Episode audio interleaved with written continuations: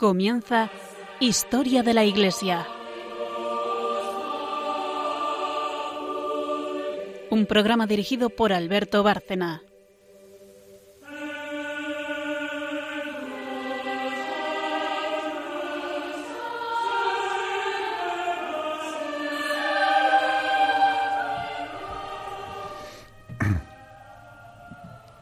Buenas noches, oyentes de Radio María y de Historia de la Iglesia. Volvemos para continuar eh, esta historia, la de San Pío X, donde lo dejamos. En el programa de hoy seguiremos, por lo tanto, con este Papa y con su condena del modernismo. Eh, luego vendrá el santo de la historia de la Iglesia elegido por, por Carmen. Y finalmente, como siempre, terminaremos con el magisterio en relación con los temas que hemos ido tocando. Buenas noches, María Ornedo. Buenas noches. Buenas noches, Carmen Turdemontis. Buenas noches a todos y buenas noches a todos nuestros oyentes.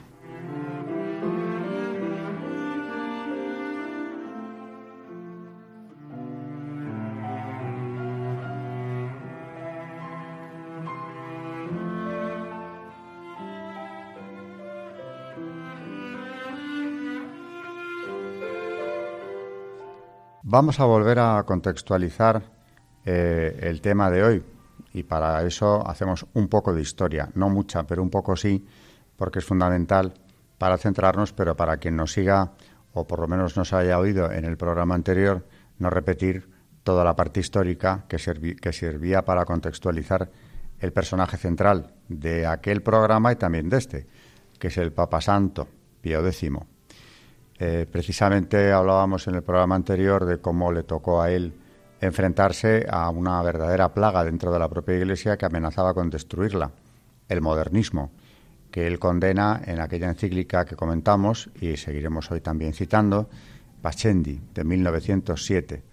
Nos hablaba Carmen en el programa anterior de una Europa eh, cada vez más profundamente laicista, violentamente anticlerical o anticristiana, casi más que anticatólica incluso, que eh, se ponía de manifiesto sobre todo en la actitud de la Tercera República Francesa contra la Iglesia Católica y poco después en Portugal ocurría lo mismo con la Revolución de 1910, tan masónica como la República Francesa, que pone en la frontera a miles de religiosos, igual que miles de franceses religiosos también tuvieron que salir de Francia, prohibiendo la enseñanza religiosa, etcétera, etcétera. Ese es el contexto fundamental y el contexto del modernismo, también nos contaba Carmen, eh, que precisamente es un problema interno ya, aparte de la persecución o rechazo por parte de los gobiernos seculares dentro de la propia Iglesia, crece como una mala hierba esa herejía que la podía haber destruido y que no ha desaparecido, porque, como comentábamos en el pasado programa también, vuelve a rebrotar a mediados del siglo XX y desde luego ya no se ha ido, porque con diferentes caras sigue aquí. De todas formas, mm, hay algún aspecto más que añadir a ese contexto histórico, hablando de San Pío X, eh, que Carmen nos ha traído para volver a centrarnos en el personaje y en el tema de hoy, que es el del programa anterior. El mundo de la preguerra recibió, sobre todo de Pío X, el vigoroso impulso espiritual que caracterizó todo su pontificado.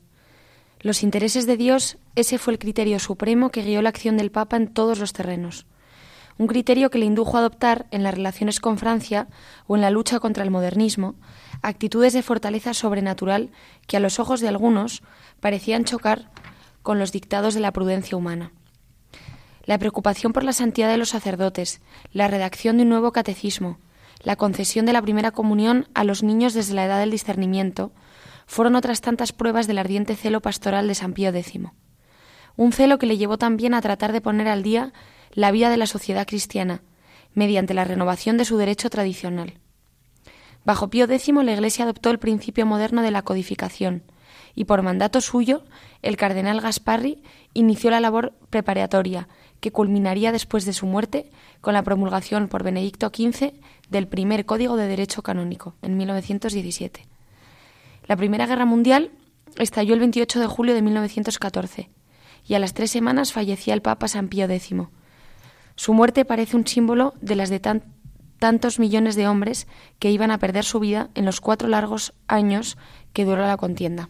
Pues efectivamente, eh, a San Pío X le dio tiempo apenas de ver el inicio de esa guerra, aunque eh, fue muy consciente de la catástrofe que se venía sobre Europa. Va a ser en buena parte el final de una Europa, la Europa que, habían conocido todas las generaciones anteriores, en la que hubo, a pesar de todas las revoluciones, aún un hilo conductor, aún había una resistencia contra esas ideas revolucionarias, especialmente contra ese relativismo moral, condenado ya por Pío IX. Esto no, no era cosa de cuatro días ni venía de, antes de ayer.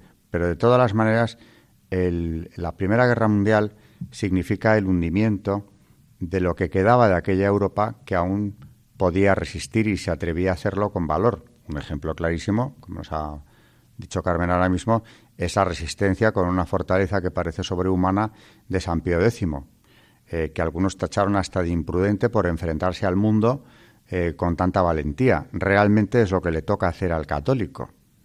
Cuando el mundo eh, es lo que era ya en aquel momento y además nunca va a ser ideal, porque evidentemente somos pecadores y somos los que hacemos el mundo, aunque hay momentos mucho más álgidos que van contra los intereses de Dios, que era la máxima preocupación de San Pío X, más que otros. Bueno, pues ahí al católico y al papa ni digamos lo que le toca es hacer frente eh, a esa avalancha de amoralidad, de antirreligiosidad, de rechazo de la revelación y los dones de Cristo, como lo hizo él, con toda claridad, con toda contundencia y sin temores ni respetos humanos, porque además me imagino que a él lo que le agobiaría de verdad es no haber cumplido la misión a la que había sido llamado, que desde luego es quizá la misión más importante que pueda tener un hombre sobre la faz de la tierra, convertirse en el vicario de Cristo, nada menos. Luego, esa era su obligación, hizo lo que tenía que hacer y gracias a él, pues seguramente no podemos calibrarlo, se han salvado muchísimas almas gracias a, ese, a esa contundencia que empleó en la defensa de la fe, en la defensa del depósito sagrado. Es que continuando con eh, el programa anterior, eh, si te parece, Alberto, eh, continuar con los errores del modernismo, con, con, todo lo que se dijo, pues por ejemplo, ya que no lo hicimos en el último programa, podríamos hablar de los sacramentos, lo que dicen sobre ellos. Mm, pues empezando por... Eh, eh, empiezan diciendo, para empezar, que no son más que símbolos y que Jesús no instituyó ningún sacramento, que son otro invento de la primitiva Iglesia y que sirven para dar a la religión algo sensible que pueda suscitar o avivar los sentimientos religiosos. Pues, por ejemplo, respecto al sacramento de la penitencia, tiene como finalidad alcanzar una especie de catarsis, pero no hace falta porque lo importante es tener la conciencia tranquila. Yo me confieso directamente con Dios. El bautismo no es necesario ya para la salvación porque todos se salvan, bautizados o no. El matrimonio no es ya indisoluble, es un ideal deseable pero inalcanzable. Luego, ¿qué decir de la Eucaristía? No pasa nada. Las misas, eh, pues eso, eh, dependiendo del público y se pueden modificar pues eh, a su gusto, ¿no? Em, en la misa modernista, además, el protagonista no es Cristo, sino el cura. Em, la transubstanciación es otro concepto del pasado que no es aceptable. La consagración es un símbolo. Bueno, todo para ellos es un símbolo, en realidad. Eh, Cristo en medio de la asamblea de los fieles. Eh, pero el pan es pan y el vino sigue siendo vino. No es Cristo realmente el que se hace presente en el pan y en el vino y no hay milagro. Todo es inmanente y no hay sacralidad. En fin, el orden sacerdotal tampoco es un sacramento que tenga demasiada importancia, cualquiera puede dar la comunión. Los mandamientos, eh, pues eso, podríamos seguir eh, constantemente, pero realmente pues es que ponen, eh, en duda pues todo, prácticamente todo el, catecismo y a la propia Iglesia. En fin, Mm, retomando lo que hablábamos en el último programa sobre los dogmas, al final que es un dogma es una verdad absoluta, definitiva, inmutable, infalible, irrevocable, incuestionable y absolutamente segura sobre la cual no hay ninguna duda. Y cuando se ha eh, proclamado solemnemente ningún dogma puede ser derogado o negado ni por el Papa ni por decisión conciliar. Y es la base de la doctrina católica. Con lo cual pues eh, acabando con todos los dogmas pues acabarían con, la religión católica realmente.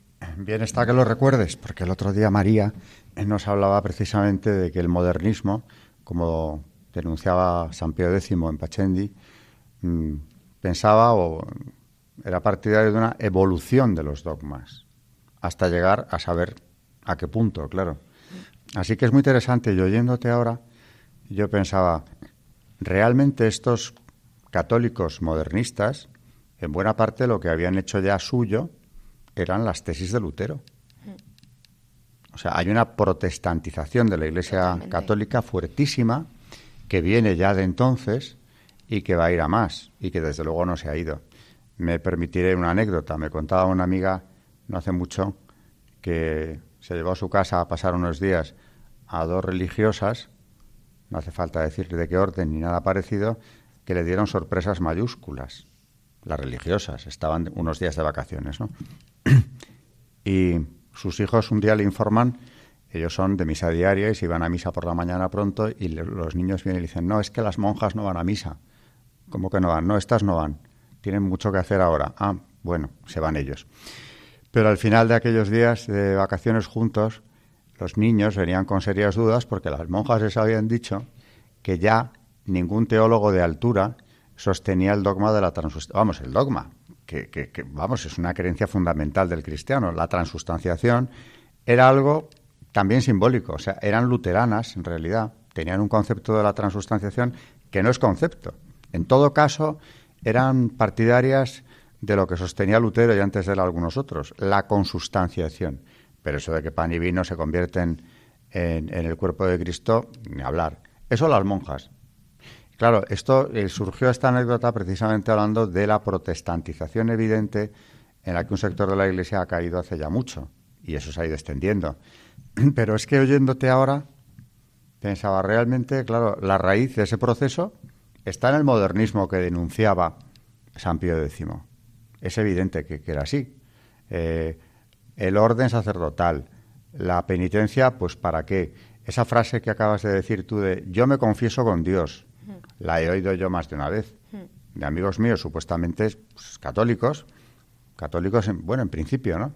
Pero que de los sacramentos tienen una noción bastante vaga y abstracta y además muy acomodaticia. Porque claro, no tengo por qué ir a un confesionario ni humillarme a decirle a un sacerdote eh, mis pecados y mis faltas. Yo lo hago con Dios y ya está, yo hablo con Él, ya, ya me perdona. Muy bien, pues eso es modernismo, eso es protestantismo, eh, yo no hace tampoco mucho en un debate a un amigo le dije, bueno, pues no pasa nada, eres luterano. Supuestamente ya hasta aquí hemos creído todos que eras un ferviente católico, pero eres luterano. No pasa nada, hay que reconocerlo. Únicamente hay que saber dónde está uno, en qué cree, y si dices que eres católico, ser consecuente con ello. Y si no, pues, ¿para qué haces una afirmación de ese tipo si lo que tú estás pensando, lo que crees es otra cosa? ¿No? Bueno, pues esto es precisamente, eh, precisamente lo que ha dejado el modernismo, es eso, ¿no? Un rastro de confusión, eh, de duda, de desdibujamiento, penumbra de la fe, que es de clara raíz eh, diabólica. Porque siempre ese, ese juego entre verdad y mentira, porque claro, no hay mentira más eficaz que la que viene vestida o mezclada con verdad. El trigo y la cizaña, que es muy eficaz porque convence y llega a muchos. Y además luego utilizan esa argumentación sentimental, contraria a la fe y contraria a la propia razón, por la que todo se justifica. Entonces, queda fenomenal hoy en día, ¿no? Ya desde el modernismo igual, eh, eso de una compasión malentendida, una comprensión del otro, que desde luego un católico tiene que tener siempre, en el sentido de que, como decía el propio Papa, Dios les juzgará. Pero de eso a decir, a lo mejor, ¿por qué no? Tienen ellos razón en el sentido de no aceptar un dogma o cuestionarlo o pensar en esa evolución a la que el dogma tiene que ir eh, sometida. ¿no? Bueno, es que nuestros hermanos están separados y hay que rezar muchísimo por la unión de las iglesias, pero no podemos olvidar que están separados y lo que tampoco se puede es llegar a un coqueteo extremo, porque hay verdades que no se pueden vender. ¿no? No, nosotros no podemos renunciar a nuestra fe. No, aunque quisiéramos hacerlo. En conciencia, eh, volvemos sobre esa idea, ¿no? El depósito sagrado de la fe no es algo con lo que se pueda negociar. Es que esto me ha recordado lo que estabas eh, diciendo tú, Alberto, eh, esa especie de media verdad encubierta con, con, pues eso, con ideas buenas, pero a la vez eh, me ha recordado a San Ignacio de Loyola cuando dice propios del ángel malo, que se forma subángelo lucis entrar con la, con la ánima devota y salir consigo, es a saber, traer pensamientos buenos y santos conforme a la tal ánima justa y después poco a poco procura de salirse trayendo a la ánima sus engaños cubiertos y perversas intenciones. O sea, al final es eso, ¿no? Y, sobre ese disfraz, pues abajo ese disfraz eh, de buenismo y con buenas intenciones y de sentimentalismo, al final, eh, pues estaba pasando algo muy grave que vemos ahora entre, entre los propios católicos. Además, pues eso, yo me confieso con Dios, eh, al final la Eucaristía, pues sí, voy a misa, pero realmente no me creo que realmente esté ahí el cuerpo de Dios como un buen pecado mortal, porque tampoco tengo una noción muy clara. Hmm. Hemos adaptado, nos hemos adaptado, que, la religión se adapte a nosotros al final, ¿no? Hmm. Como el mundo. Hmm. El mundo, nosotros nos adaptamos al mundo y la religión se adapta a nosotros. Conclusión, que al final no hay una instancia superior, no hay una ley eterna, no hay una ley natural, todo esto es opinable. Claro, el paso siguiente es eso, la dictadura del relativismo, que denunció Juan Pablo II y con más claridad todavía Benedicto XVI, dictadura del relativismo. Pues aquí empezaba el asunto. Vamos a hacer una pausa y, Carmen nos traerá al santo que, ha elegido hoy para venir aquí al programa eh, en Historia de la Iglesia.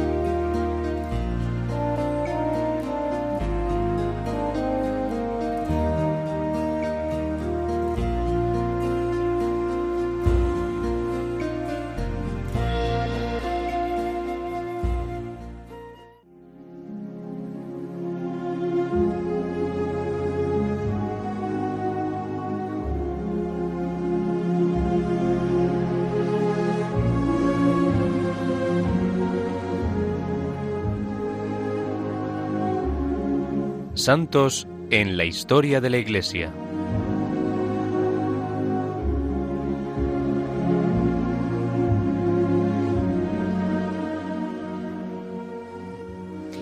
Hoy vamos a hablar de Santa Gema Galgani. Detrás de las apariencias normales se esconde una santa extraordinaria, una mística en continuo y afectuoso diálogo con Jesús, una contemplativa que reza con la simplicidad de un niño y la profundidad de un teólogo. Superó las más terribles dificultades dejándose conducir de su ángel de la guardia. Desde niña mantuvo el alma cándida e hizo el propósito de una vida inmaculada. Gema nace en Borgonuevo de Camiliano, Luca, el 12 de marzo de 1878. Mientras recibe la confirmación en la iglesia de San Miguel en Fuero, Jesús le pide el sacrificio de su mamá. A los 18 años padece sin anestesia una dolorosa operación del pie y en el día de Navidad del mismo año hace el voto de castidad. Pronto Gema queda huérfana, casi abandonada, en la más profunda miseria. A los 20 años de edad, Gema rechaza una propuesta de matrimonio para ser toda de Jesús.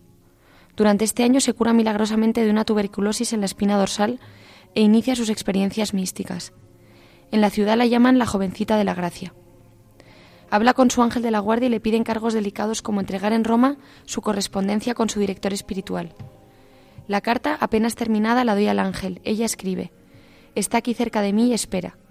Y las cartas misteriosamente llegaban a su destino sin pasar por los servicios de correos del reino. En julio de 1899, Cristo le hace el regalo de los estigmas. En el mismo año, durante la misión de San Martín, Gemma conoce a los padres pasionistas, que la introducen en casa Gianni. Acogida como una hija en esta casa devota y acomodada, lleva una vida retirada entre la casa y la iglesia, pero las estrepitosas manifestaciones de su santidad superan las paredes de la casa burguesa. Obra conversiones, predice acontecimientos futuros, cae en éxtasis. En oración suda sangre sobre su cuerpo, además de los signos de los clavos, aparecen las llagas de la flagelación. Aquí conoce al padre Germán que dirigirá sus confidencias.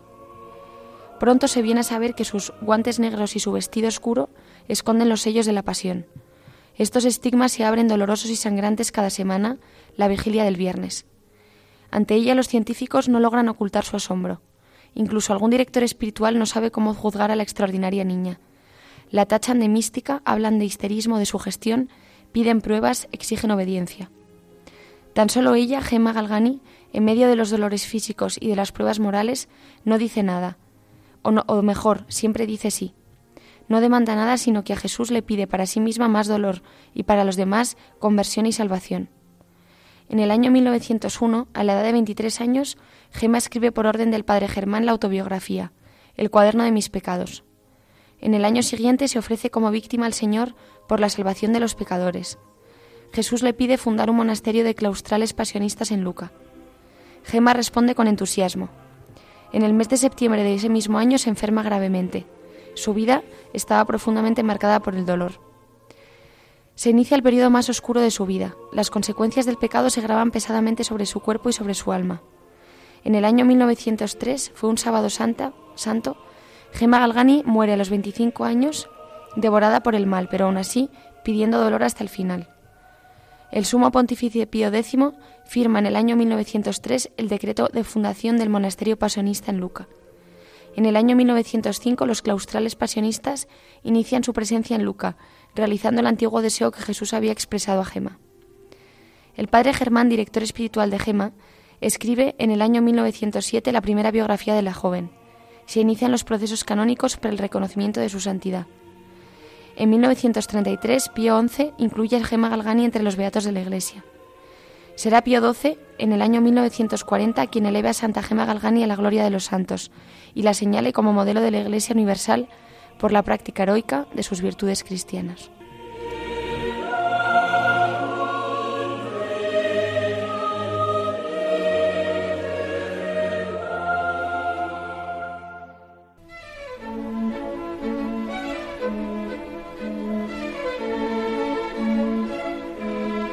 El Magisterio de la Iglesia.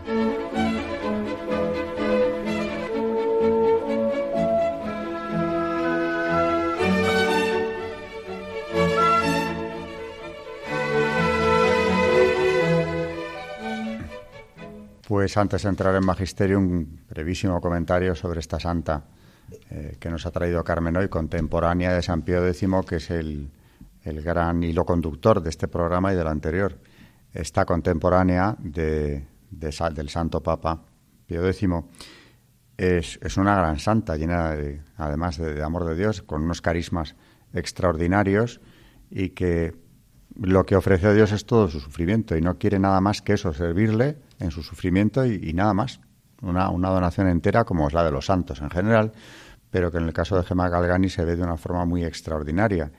Y claro, eso te hace pensar, o a mí me lo ha hecho cuando Carmen estaba hablando de ella, que en, en aquella época ya de clara persecución a la Iglesia, de modernismo que la corroía por dentro, pues Dios sigue suscitando vocaciones a la santidad y acompañando en el camino de la misma a estos santos hasta llevarlos a esa cúspide de, gloria junto a él, ¿no? que es el ejemplo de Gemma Galgani.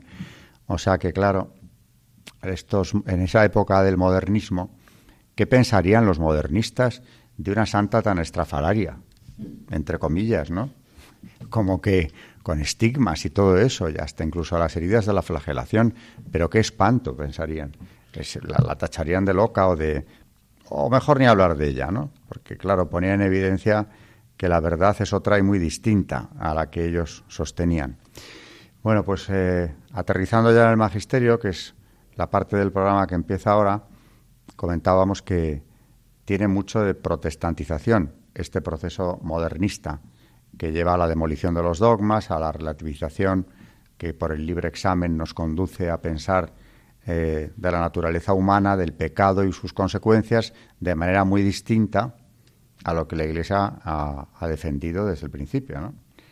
Y por eso, en cuanto a las consecuencias del pecado original, eh, la corrupción que para Lutero tiene sobre el ser humano, que es absoluta al extremo de que nos priva de nuestra libertad y por tanto hace ineficaces las obras, porque ya se sabe que buenas no podemos hacerlas, eh, vamos a ver lo que nos dice el catecismo y luego pasaremos al tema de, estos dos últimos programas, que es la encíclica Pachendi de San Pío X.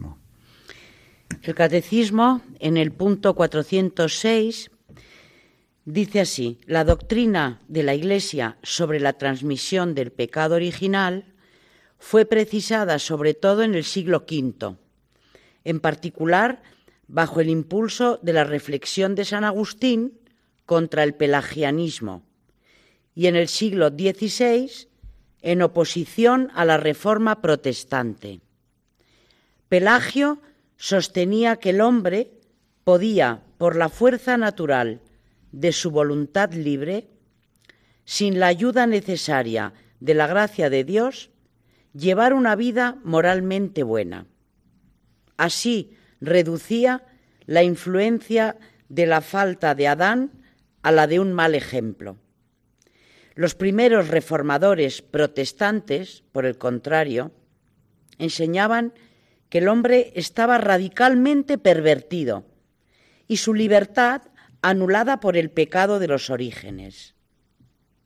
Identificaban el pecado heredado por cada hombre con la tendencia al mal, concupiscencia, que sería insuperable la Iglesia se pronunció especialmente sobre el sentido del dato revelado respecto al pecado original en el segundo concilio de Orange en el año 529 y en el concilio de Trento en el año 1546. En el punto 407 dice así, la doctrina sobre el pecado original vinculada a la de la redención de Cristo, proporciona una mirada de discernimiento lúcido sobre la situación del hombre y de su obrar en el mundo. Por el pecado de los primeros padres, el diablo adquirió un cierto dominio sobre el hombre, aunque éste permanezca libre. El pecado original entraña la servidumbre bajo el poder del, del, que poseía el imperio de la muerte, es decir, del diablo.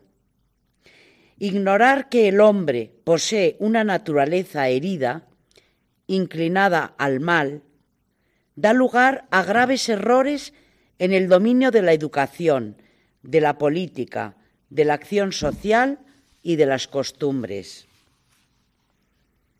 En el punto 408 dice así, las consecuencias del pecado original y de todos los pecados personales de los hombres confieren al mundo en su conjunto una condición pecadora, que puede ser designada con la expresión de San Juan de el pecado del mundo, que aparece en Juan 1, versículo 29.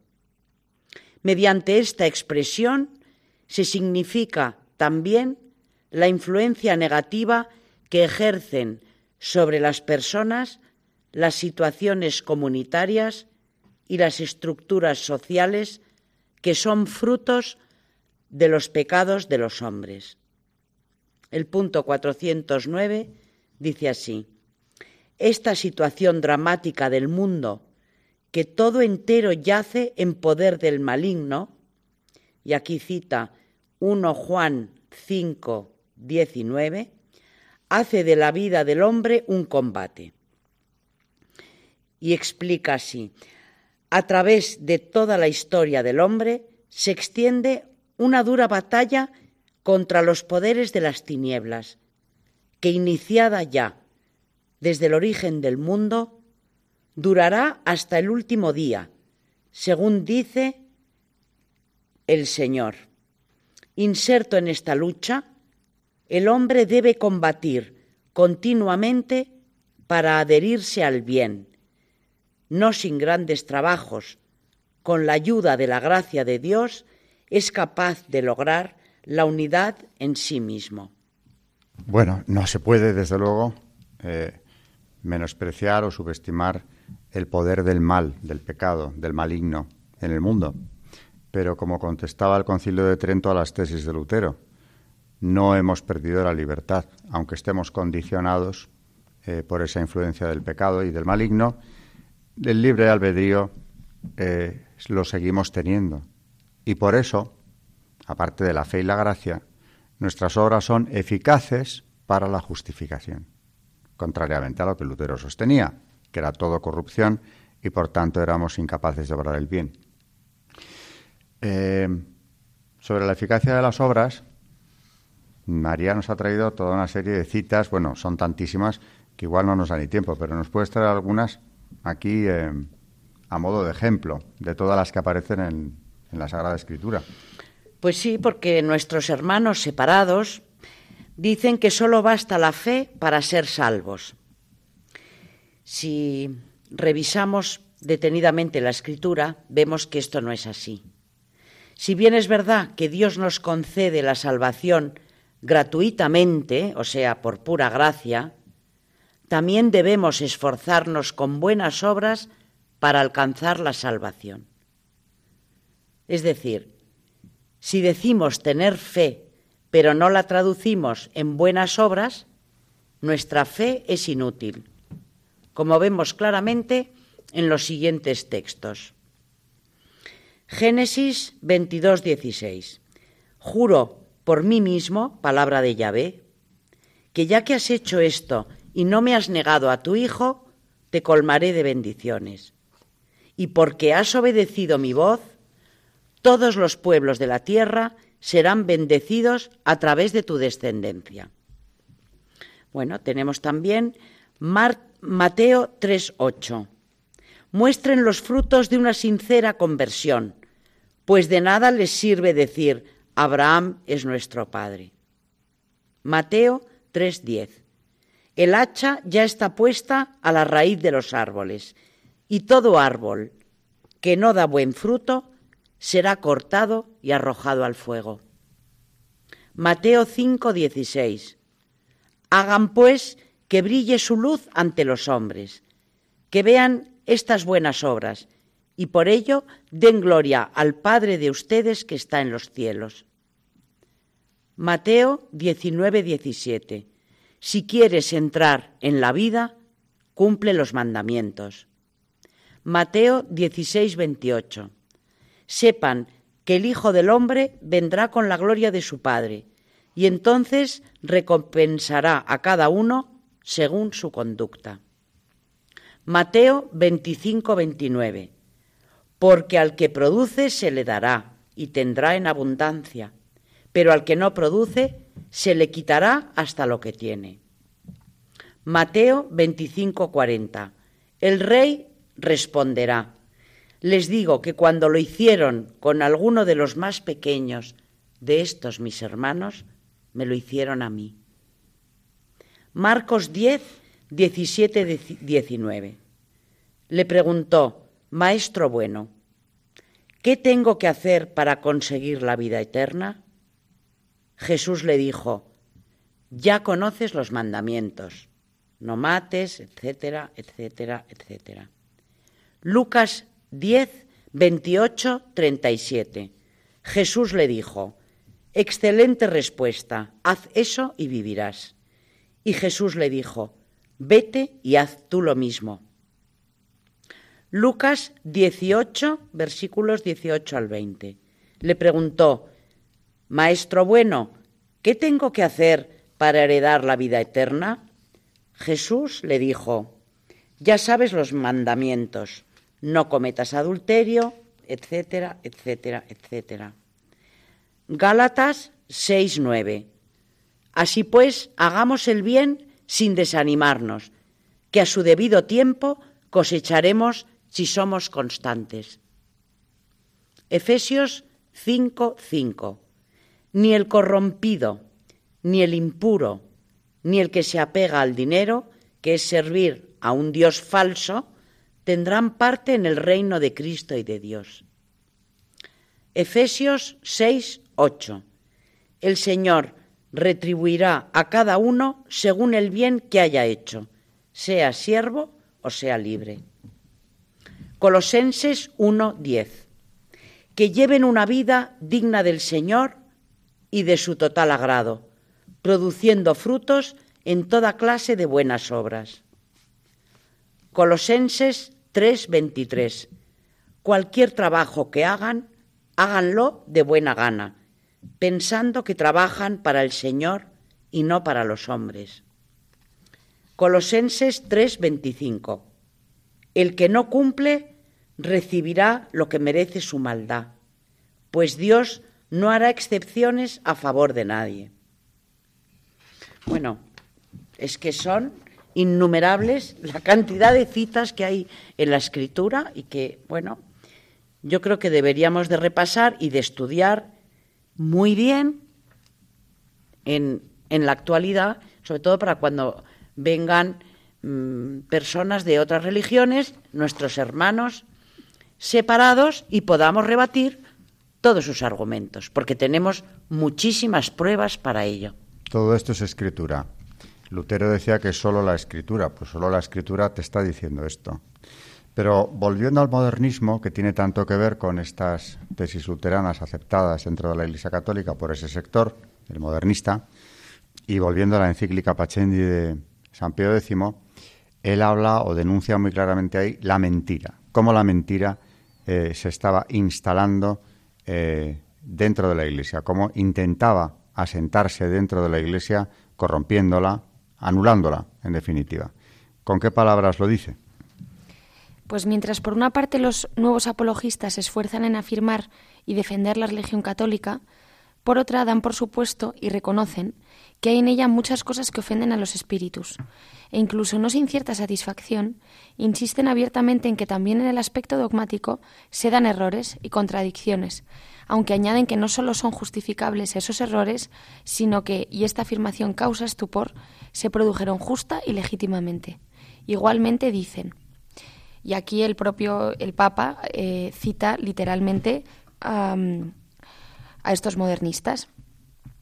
En los libros sagrados hay muchas cosas equivocadas.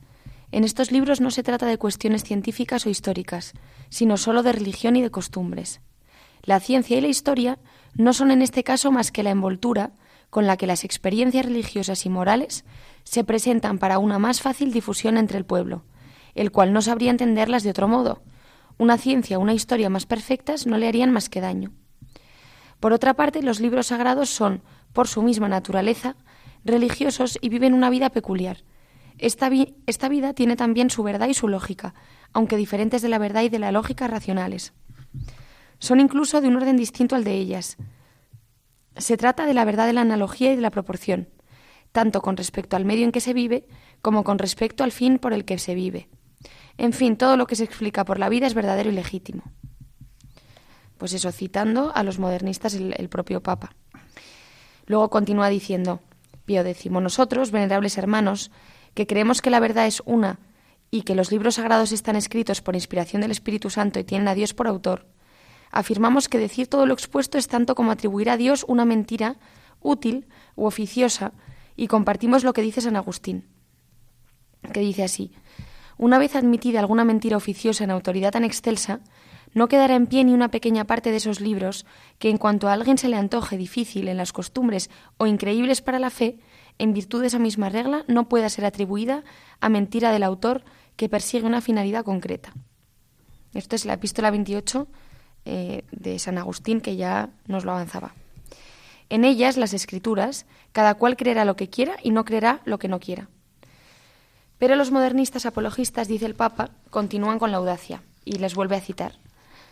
Concedemos que en los libros sagrados se encuentran, para probar alguna determinada doctrina, argumentaciones que no tienen ningún fundamento racional, como las que se apoyan en las profecías, pero hay que admitirlas como recursos oratorios justificados por la vida misma admitimos y afirmamos que Cristo se equivocó manifiestamente cuando indicó el tiempo del atenimiento del reino de Dios, pero no hay por qué extrañarse porque también él estaba sujeto a las leyes de la vida.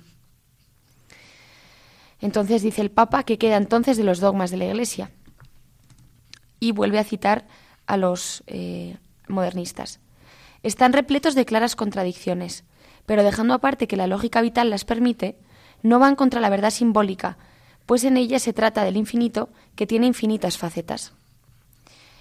Sigue el Papa, por último, aprueban y defienden estas contradicciones ya que no dudan en afirmar. Al infinito no se le puede hacer mejor honor que decir del mismo cosas contradictorias. Pero una vez admitida, continúa Pío X, la contradicción que no se podrá legitimar. Como la carcoma, el modernismo destruía los cimientos de la fe, porque, una vez más, mezclando verdad con mentira y además, eso sí, en un ejercicio de soberbia sin límite, iban demoliendo una tras otra las verdades de fe, o intentándolo, llamándose católicos. Y claro, los sacramentos habían salido muy mal parados. Es, es el, ese proceso de protestantización del que estamos hablando. Eh, y es interesante, por eso mismo, traer aquí eh, un texto de un gran prelado norteamericano, Fulton Sheen, que habla precisamente del sacramento de la penitencia. El obispo Fulton Sheen, que era obispo neoyorquino y que, bueno, este texto que voy a leer ahora está sacado, que a veces nuestros oyentes nos lo preguntan, de un libro de sermones que se llama Arriba los corazones, de Fulton Sheen. Y dice, el desagravio consiste en pagar nuestros pecados. En haciéndolo así, el perdón de Dios no es de provecho. Su absolución entraña que el allegamiento amoroso se reanuda, que es lo que sucede si agraviamos a un amigo que mientras no seamos de nuevo bien, bien quistos a nuestro amigo, no nos tenemos por perdonados. La misericordia de Dios nunca falla. Su indulgencia siempre está dispuesta al perdón, pero no surte efecto mientras no le demos pruebas de nuestro sincero aprecio. En su corazón, el padre del hijo pródigo siempre tuvo el perdón dispuesto, pero no le serviría al hijo pródigo mientras no cambiara en tal modo su talante que pidiendo perdón quisiera hacer penitencia como siervo en casa de su padre. Tan y mientras porfiemos en el agarro del mal, no será dable el perdón. Ello es tan ordinario como la evidencia lógica que nos enseña que al vivir en los profundos escondrijos de una caverna, no podemos valernos de la luz solar. El perdón no es automático. Para lograrlo es menester que nos lo merezcamos. La prueba de que nos pesa el agravio que cometimos consiste en nuestra sincera disposición de arrancar de cuajo el resabio de donde nos vino el pecar.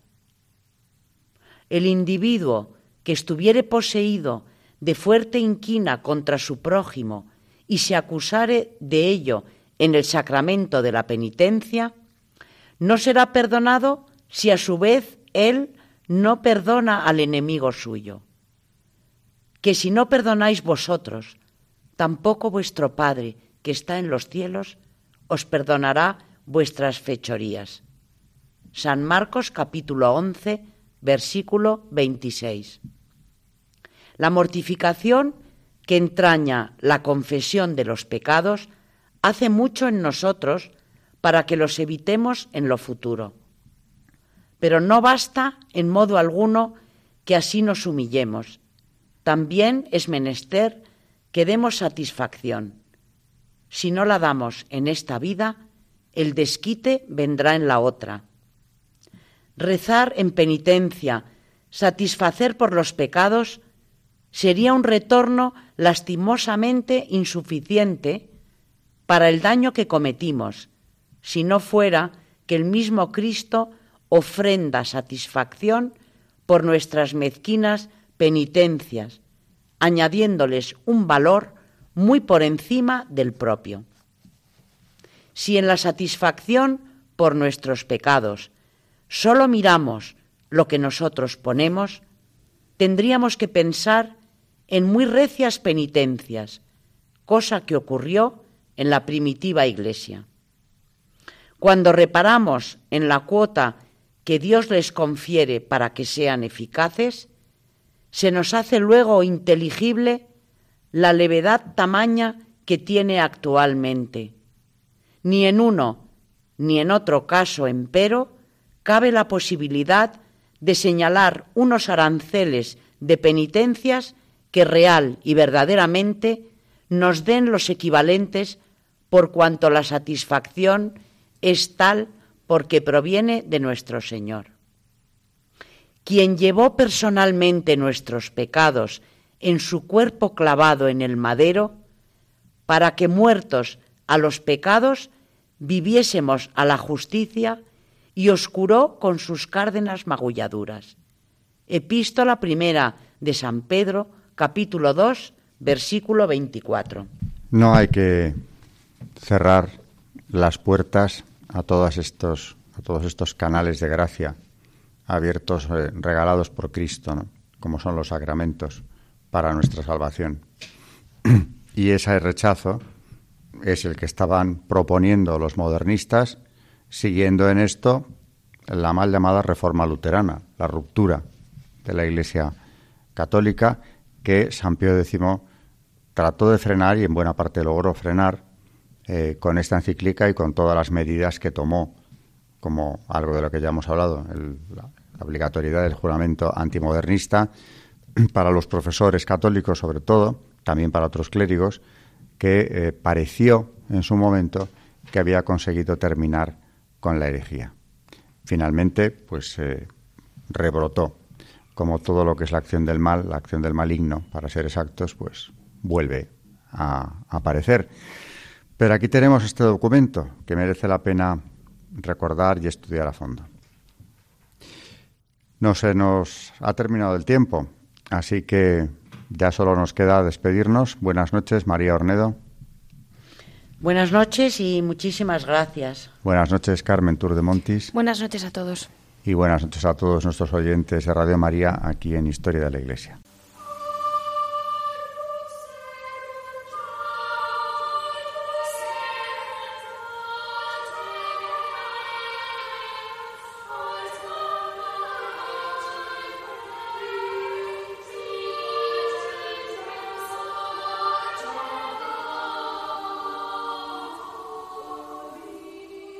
Han escuchado Historia de la Iglesia, un espacio dirigido por Alberto Bárcena.